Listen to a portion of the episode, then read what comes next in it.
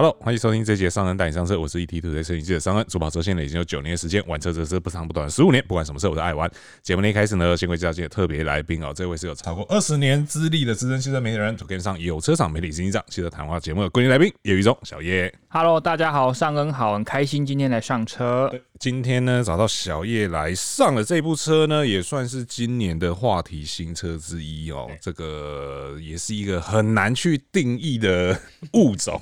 对，虽然说可能你脑海已经浮现出，哎、欸，有啊，那个哪几台车跟它很像啊？尤其是尤其是你又是车主的情况下，我们今天要来跟大家讨论的这部车呢，就是福特的 Focus Wagon 对 Active。哦，后面又多加了一个 Active，我看看这个车名到底要拉多长哦，这个字数只有多而已哦。那也先前情提要一下哈，就是这个 Volkswagen Active 的公办试驾呢，已经在我们录音的上一周结束了。那小叶有实际去开到实车，那同时呢，正式上市的时间呢，会是在这个十二月五号哦。那我们今天录音是四号，所以说这个未来式哈，我们没有通灵能力，我们也没办法先事先知道说到底最终。定价是多少钱了？不过我们还是可以就这个产品本身来跟大家聊聊，说它到底跟一般的 Wagon 差在哪里哦？那又究竟呢？这个 Focus Wagon 长高了之后呢，这个七伤拳会不会伤自己 伤的更深哦？这个我相信是大家都很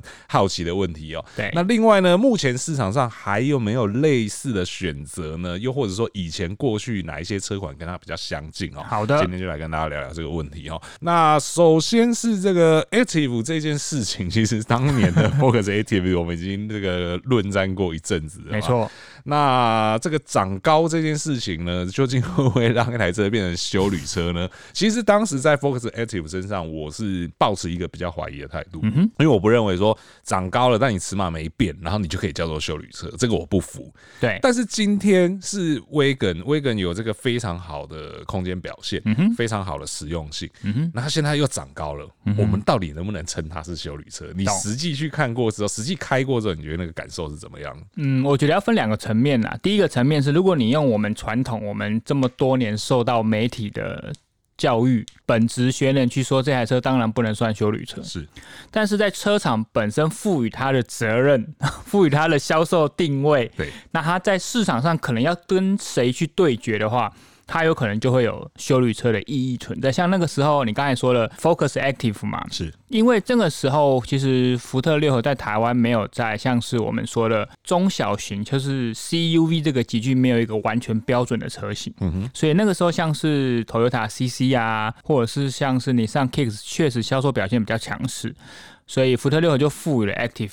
他给一个任务，就是你要去对抗这些车，所以它就变成是修旅。是，所以我觉得在这个某方面意义是这样子。是，那如果说你用 Active Wagon 这台车到底是不是修旅车的话，当然它也不是，因为它其实是一台跨界旅行车，就是它整个车型就是 Focus Wagon 的车体嘛，把它拉高。是，所以我觉得它应该就传统定义来说，它不是。当然未来它会对决的，可能真的要是一些修旅车款。那这个之后我们可以再来讲。是对。那因为他说是跨界，然后又长高，它。长高是长高了三十 m m 是不是？离地高增加三十 m m 对，它的离地高是一百六十三 m m 嘛。那、嗯、而且它的很巧合，是因为它的前轴提升了四公分，哦、后轴是四点四公分，哦、其实跟我自己的车几乎一样。哦、我也是前后轴提升了四公分，觉得哎、欸，好有亲切感。所以我们要前情提要一下，小叶开什么车？我开 Volvo V 四十 Cross Country，而且我看到这台车为什么内心很忧伤？是。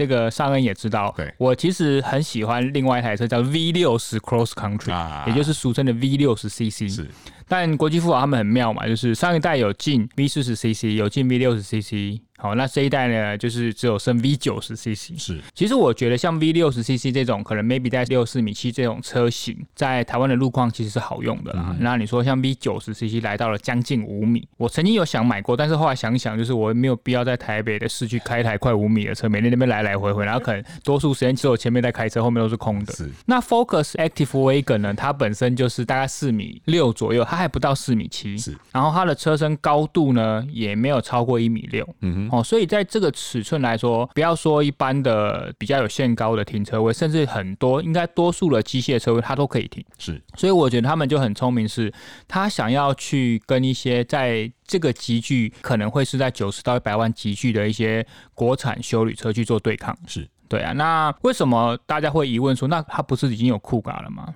那为什么不要去赋予酷卡这个任务？哈，这就是我们刚刚讲的七伤犬。七伤犬，对。然后另外一个是呢，大家可以去猜，在我们还不知道价格之前，我那个时候就有在猜测说，你去看 Active 也好，或去看 Focus Wagon 的起始价，大概都是在八九或是九十左右。是。所以代表说这两个车型它的起始价都比酷卡现在将近九十万来的低。所以如果说我赋予了一个 Active Wagon，它可以去对抗大概九十万左右的对手来说的话，那我们第一个联想到可能是。Toyota 的 Carrera Cross 嘛，CC，或者是现在打的福特很紧张的那一台 MG HS 一点五 T，是好，所以我觉得这几台车也有可能也是 Active Wagon 它被赋予到要去对抗的任务。所以你说七伤吗？我觉得还好，但至少可以把库卡这个修旅的阵线往下拉，是哦，往下拉可能会是它比较重要的责任。是因为其实在这几个月以来的这个销售数字，对 我都会福特六合捏了好几把冷汗，你知道？因为你就看。那个酷咖就真的是蹭蹭蹭这样往下掉，然后另外一方面是 Focus Wagon，虽然说刚出来确实很热，嗯，但是其实我觉得那个蜜月期过去的稍微有一点点快，对。对，稍微那个热恋的时间短了一些，本来以为说那个续航力应该会会再更长一点的，对，但我我在猜想啦，也有另外一个可能性，是因为大家现在已经知道 Active Wagon 即将要出来了，我相信会有一些观望的人，嗯，他可能在等，他在等最后 Active Wagon 出来之后，他想要跟一般版的威根一次去做比较，然后再决定要买哪一台。我觉得也有这个机会在啦，因为毕竟这个就是有些人就真的喜欢比较高一点的车子，视野可能相对比较好一点，对吧？说到视野，你实际开过之后，你觉得这个这样子的提升对视野和操控有大概哪一些的影响？舒适性的方面又有没有差？好，我觉得要分两个层面讲。如果你今天有开过 Focus 五门掀背最标准的版本，或者是你有开过 Focus Wagon，你换到 Active Wagon 来说，你会有一些感觉，就是你的视野是提升的，你的舒适度又在提升了。但是如果你平常开习惯修旅车，你回到这台 Active Wagon，你会觉得它视野。好像又没这么高，所以要看你原本开车的基础是什么。但我觉得 Active Wagon 有一个很好的优点是，它就是 Focus 的操控的基因哦。如果大家有开过 Focus，应该对它最不会有质疑的就是它的操控的身手表现，那种驾驶的连接非常好。那 Active Wagon 它就是把所有的后来的衍生的车系的特色一次加总，它有 Active 比较舒适的底盘。它有 Wagon 比较稳定的后轴跟空间表现，所以你在开了 Active Wagon 来说，我觉得它是最适合全家使用跟台湾路况的一台 Focus。嗯，它开起来确实比较舒服，后轴又更稳定。但是 Focus 那种基因它变得比较隐性，但不会没有哦。所以我我觉得唯一一个大家如果真的想买 Focus，那你已经买了，然后看到 Active Wagon 反而你会啊，早知道我就等一下。但是如果你现在还没有买的话，对，前进难买早知道。如果你还没有买的话，我觉得这台车。就像我刚才说，它是综合所有 Focus 目前所有家族于大成一身的一台车型。是是是，所以这也是为什么我一直觉得说这一集一两个月 Wagon 的销量掉下来，真的是蛮多人在等它的。我相信大家也很好奇说实车到底是怎么样了。对，那因为 Active Wagon 我没有开过，但是在我的印象中，上一次开到 Focus Active 的时候，就是单纯长高的掀背版的 Focus 的时候，对，那个会让我有一个蛮出乎意料的地方是。以前我们都会觉得车高拉高之后，那个晃动感会比较严重，因为翻滚重心提高了嘛。然后一方面你会觉得它的操控的极限会下降。对。但不得不佩服他们调教是，它虽然拉高了，但是它的极限我反而觉得没有受到太大的影响。确实。而且也可能因为那个避震行程变长了，所以反而你在做一些重心转移的时候，你会有更多的空间可以去做一个调整。对。简单来讲一句话就是说，当你真的要开快的时候，它还是可以开快。然后。平常的时候又可以保有这个比较舒适的行路品质，没错。当然不鼓励大家开快，好不好？不鼓励大家开快。嗯、那这次 Wagon 虽然说相对来讲它的重心的这件事情的影响可能会更大，对。但我相信应该你们那时候去开都觉得还好吧？那影响应该会很大吗？不会，我觉得如果你真的要讲改变，maybe 在十到二十 percent 之间而已，嗯、就是其实它的差异非常的不大，对。而且又带来一个比较舒适的乘坐感受，这样。那它这次也有加什么？什么越野模式之类的东西？有，只要是 Active 它都有。OK，对，但是，呃、欸，也我虽然没开过，但我可以这么说，就是大家也不要对那个模式有太多的想象。没错，对，因为它就是一台前驱车哦，它并没有因为说变成 Active 然后变成四轮传动这样子。对对，那在前驱为基础的情况下，其实它那个所谓的越野模式就是很轻度的，它真的针对循迹的部分。去做一些稍微不太一样的变化而已，但是你本质上你的越野能力并不会因此而提升。嗯、那但相对来讲，因为离地距提高了，所以在穿越性来讲一定会比较好一点。真的，对，尤其是像现在蛮多人喜欢露营，而且我相信会选择要买旅行车，应该有蛮大比例的人其实是喜欢户外活动，那就会去一些相对路面比较崎岖的地方。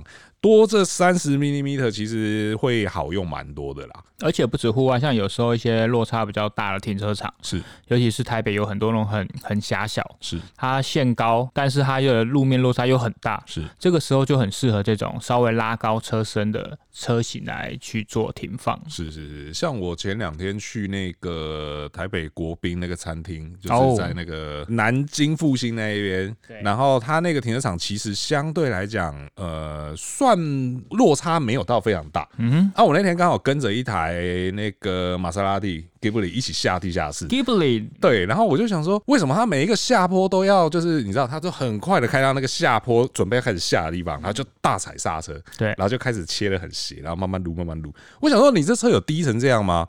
结果后来我看了一下，哎、欸，它的门槛还真的就快碰到地板，是不是？就真的就差那一点点。我就想说，OK，好，那我离你远一点，让你慢慢下，不要给你压力。然后 后面窗户摇下来，不要再改了啦。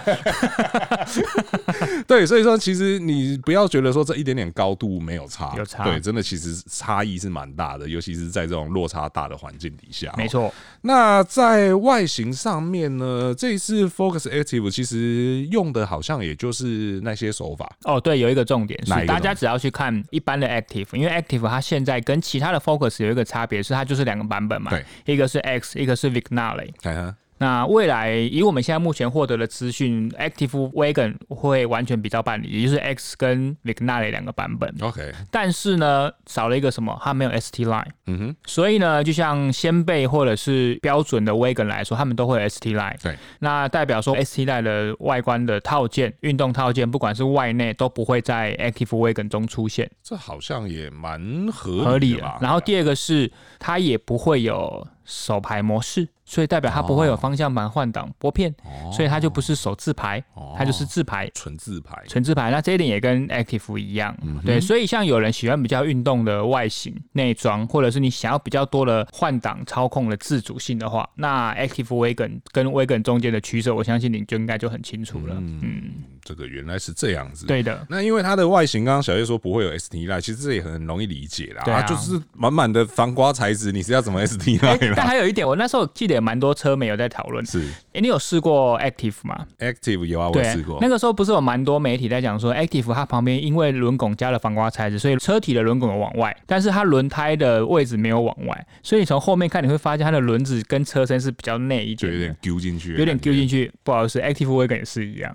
所以如果你要让它大家心目中有，因为很多人开旅行车都是很有想法的，对，你想要在你心目中变得很帅气的那种旅行车的话，轮圈这部分你可能要自己再想办法升级了，嗯，可能要。一些小小调整，对。不过我相信，对于这个福特车主来说，你刚刚前面讲了两个问题，应该都不是都不是问题。对，像这个换挡拨片这件事情，哎，在这边还是强调一下，不鼓励改装哦。啊，这个改装要慎选店家哦。但是这个换挡拨片这件事情，其实我们在很多车型上面已经看过这个各种魔改了。对，甚至连我那个那么老的车都可以改换挡拨片，有时候想一想是蛮疯的，你知道？然后你说这个轮胎框比较。内缩的就很简单嘛，Spacer 垫一垫就好了啊。垫 Spacer 也是有风险的哈，这个不要垫太多哦啊。选择这个品质良好的改装品哈，然后记得切记要按照扭力锁付哈。这个 这个免责声明我们都先说在前面了哈。所以这些调整其实都小小的都不难啦，对啊，就是都有机会再回来的啦。那内部配备看起来前面应该就跟现在的 Volkswagen 没什么两样嘛。对，就是一样是有到 SYNC 4系统嘛，是，然后数位萤幕十二点三寸，那中控台是十三点二寸，Apple CarPlay 有到无线啊，其实都一样，只是说呃，我们那天试驾是 Vignale 的高规版，嗯哼，所以它会有主体感应尾门啊。但是如果你是相对比较低规的 X 的话，它除了不会有主体感应尾门以外，它也不会有抬头显示器，也不会有九只喇叭的 BNO，那也不会有无线充电。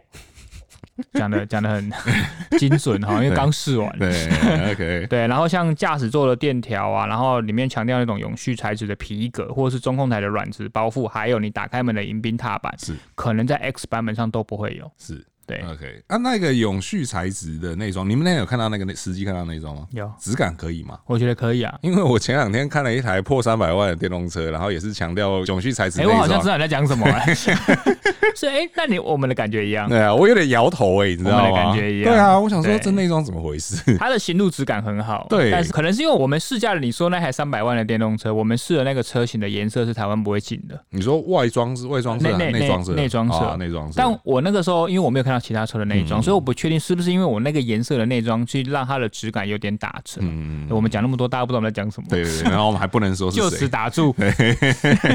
反正再跟大家讲。反正最近很快就会看到那台车了，而且三百万以上六七人坐的，越讲越明显，轮廓越来越明显。Model X 不是没有啦，是那个 N N 什么？不是，也不是那个啦。对对对对，好，那个题外话了哈。所以它的永续材质内装是 OK 的。对、哦，这个现在听到这个“永续材质”这四个字，我都有点害怕。嗯，对。那它有没有后座出风口啊？与德同归。OK OK，与德同归。因为我看到最多讨论就是说，到底这次会不会有后座出风口呢？殊不知又与德同归了哈。对啊，有两个 Type C。哎，好，OK，没关系，Type C 可以装电风扇，Type C 的充电比较快。OK，OK，OK，OK，对，但好像这个东西我之前也已经有看到这个有相关的套件，真的哈，我相信这个对福特车主来讲也不是什么，也是个福音呐，对对对，也不是什么太困难的事情了，没错。那动力的方面就跟之前都没有什么两样了嘛，是的，就一点五升三缸，然后八速手排变速箱，马力是一八二吗？八速自排变速箱，马力是一八二，然后扭力是二十四点五。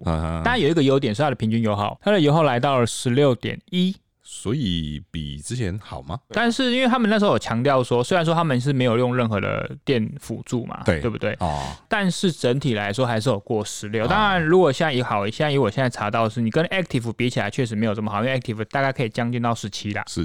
所以不过它至少我拉长了拉高了，我到 Wagon 的版本我还是有十六点一。是。那相较有些现在比较新的对手，有些加轻油电的大概就是十六。对，他可能 你在说谁？他们可能想要强调这一点，我不用加轻油电有到。十六点一，你在说谁呢？但哎、欸，但也觉得不错。你看现在这种车，对不对？纯汽油加了涡轮，还可以超过十六。官我说官方啊，是是是是对啊，还是有引擎的实力在。是没错，这个 EcoBoost 还是有它厉害的地方在的哈。虽然说我对这个名字是有一点，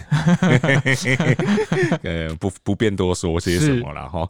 所以说这个就差不多是 Volkswagen Active 的部分了哈。那我们目前真的也不知道售价啦。嗯，我我的猜测啦，就是。如果说 X 版本，因为我们刚才抓 Active 或是 Wagon 的价格去猜测嘛，再加上它可能会被赋予的任务哈，所以我觉得它的 X 版本有可能会抓在九十到九十二之间。你这么乐观吗？嗯，那如果是 Vignale 的版本，大概抓到一百零五到一百零七万之间。我总觉得你有点乐观了。我们拭目以待了。我我这个纯粹是我自己的猜测。对对对，对。对啊，我没有任何的爆雷，因为我也没有雷可以爆。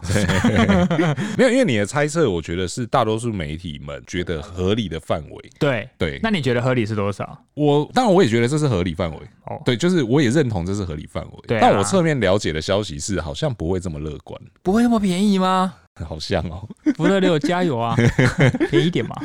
好像哎、欸，而且还有一个优点是，它至少是领一般的，它不是领客货车牌，啊、对不对？它也没办法领客货吧？对啊，但但优点就是说，你不用后续的想办法处理这件事情。但另外一个相对比较可惜的是，这就代表它的后座座椅的。变化机制是固定的。等一下，这个两件事情的逻辑性，应该是客货比较容易产生固定的情况吧？纯纯客车的情况下是应该要可以变动。对，没有，应该好。我讲个比较更完整，就是说，一般的修旅车来说，它的后座椅背的或是前后滑的机能会比较丰富一点嘛？是是，对不对？只是说它可能被客货车所限制住了。对对，那但是对，但是在旅行车方面，他们这台车上就是没有可以调整的机制，反正就是单纯的固定的座椅，就是固定。定的，对对对，没有任何能够调，最多就是一个六四分离倾倒这样而已。嗯、OK，这个也一方面也是受限于它的车格的关系吧。对啊，对啊，对啊。如果它座椅还能滑。角度还能调，很强。我跟你讲，这已经不是七伤拳了，这根本是九伤拳了。你叫库卡怎么卖？真的。不过在它标准状态下，它就有六百三十五公升，这个跟威根一样啊。好猛哦，真的很猛啊！这个世代的 Focus 真的很猛。每次听到这种数字，就觉得等一下，这个到底是，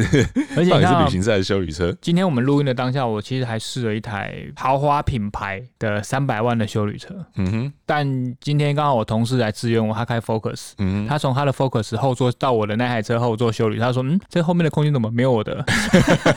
你看 Focus 这个世代的空间有多好，真的是好猛啊，哥哥！对啊，这个叫人家怎么卖啊？情何以堪？真的是情何以堪呢？对对啊，所以这就是大概整个 Focus Wagon Active 还是 Active Wagon 随便啦。官方是好像是讲 Active Wagon 啊，哦，官方讲 Active Wagon，Active Wagon 啊，这就是它的整个大致上的情况。那我们就看看它接下来要卖多少钱哈？对，然后这个 Focus Wagon 家族能够壮大到什么程度哈？那当然一方另外一方面我也是。蛮期待这个酷卡能够赶快 重返荣耀，好不好？现在重返荣耀这个词好像我们这边挺常说的，重返荣耀。那因为我觉得酷卡本质上是一部好车嘛，对啊，而且各方面其实都蛮有优势的，只是现在今年真的比较困难一点啦，哈。因为毕竟我觉得第一个是新的对手多啦，对，对，那新的对手在市场上比较有能见度或是声声量的话，大家消费者可能会在买车前会先考虑它嘛，是，是，是，对啊，然后再加上是。说很多人在像我那个时候试过酷卡很多次，我都觉得对福特来说是蛮辛苦，是因为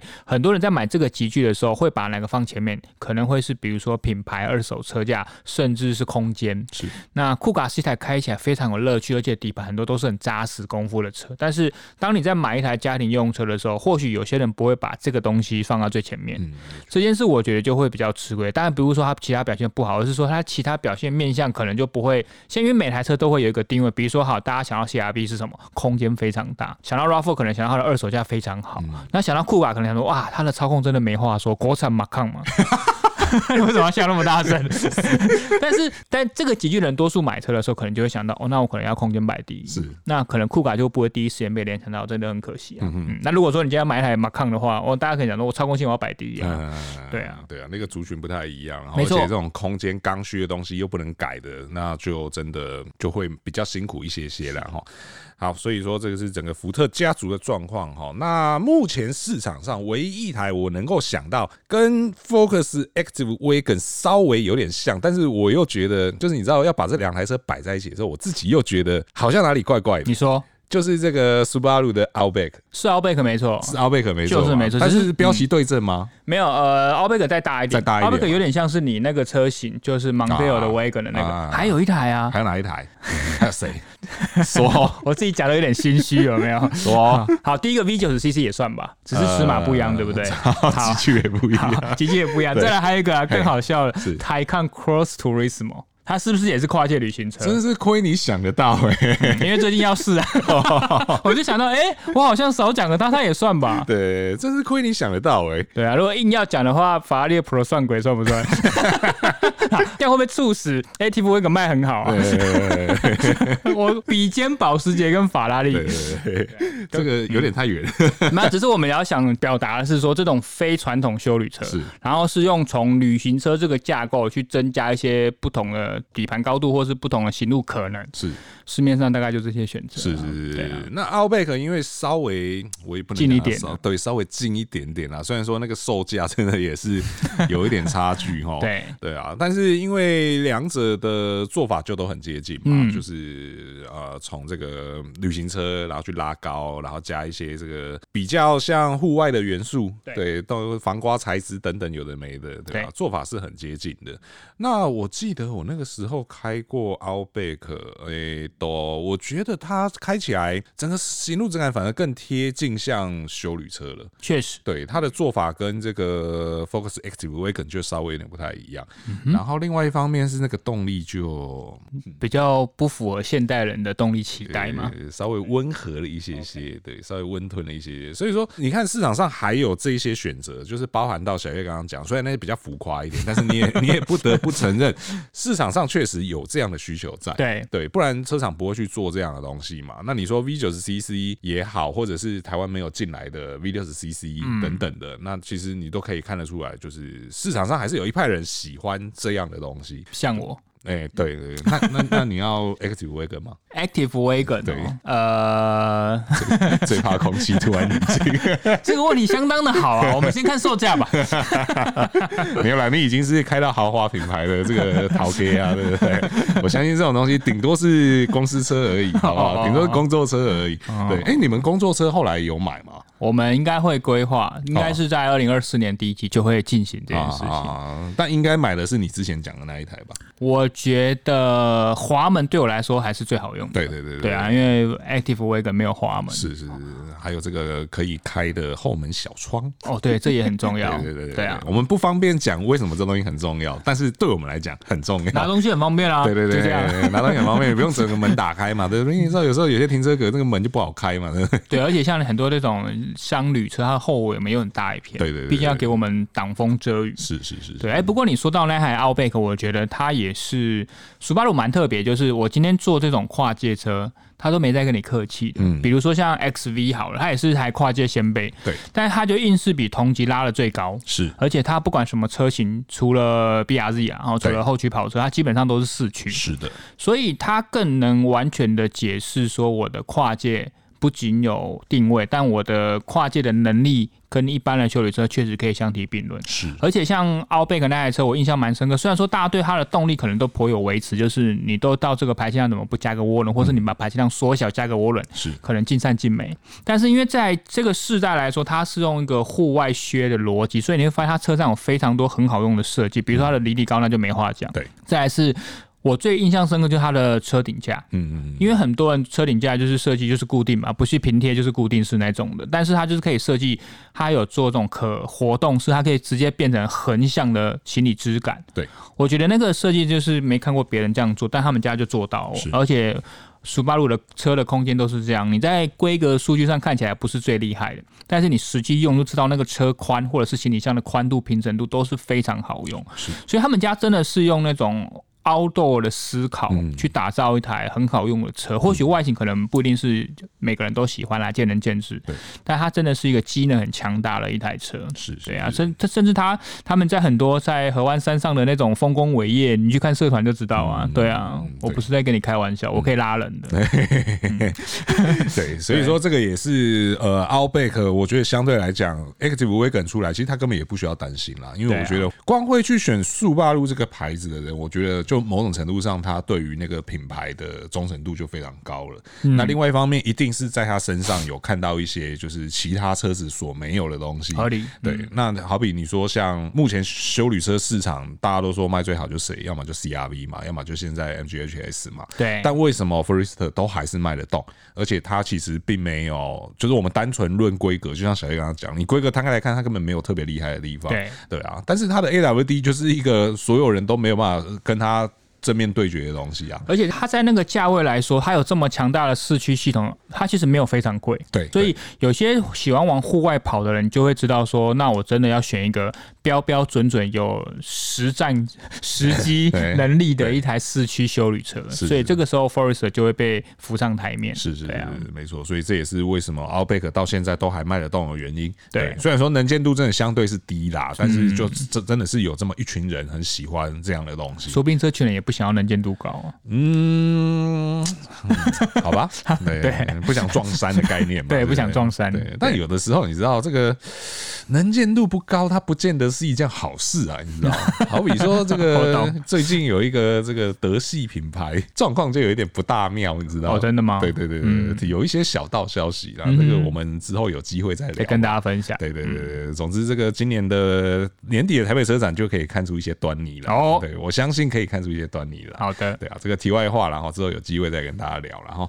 那所以说这一次来跟大家聊这个很特别的跨界旅行车，没错，虽然说这个看起来市场上选择好像不多，但其实还是有哦，甚至你从这个百万内的到这个近千万的都有，选项其实挺多的啦。那这个这这一个类型的车子也确实是有人喜欢，有人有这个需求的哈。对，那究竟这个 Active Wagon 呢，Focus Active Wagon 最后后要卖多少钱呢？这个有就请大家持续锁定我们 ET 车云还有小叶 To Game 上这一边哦。那我们也都会有这个完整的试驾报道给大家参考哈。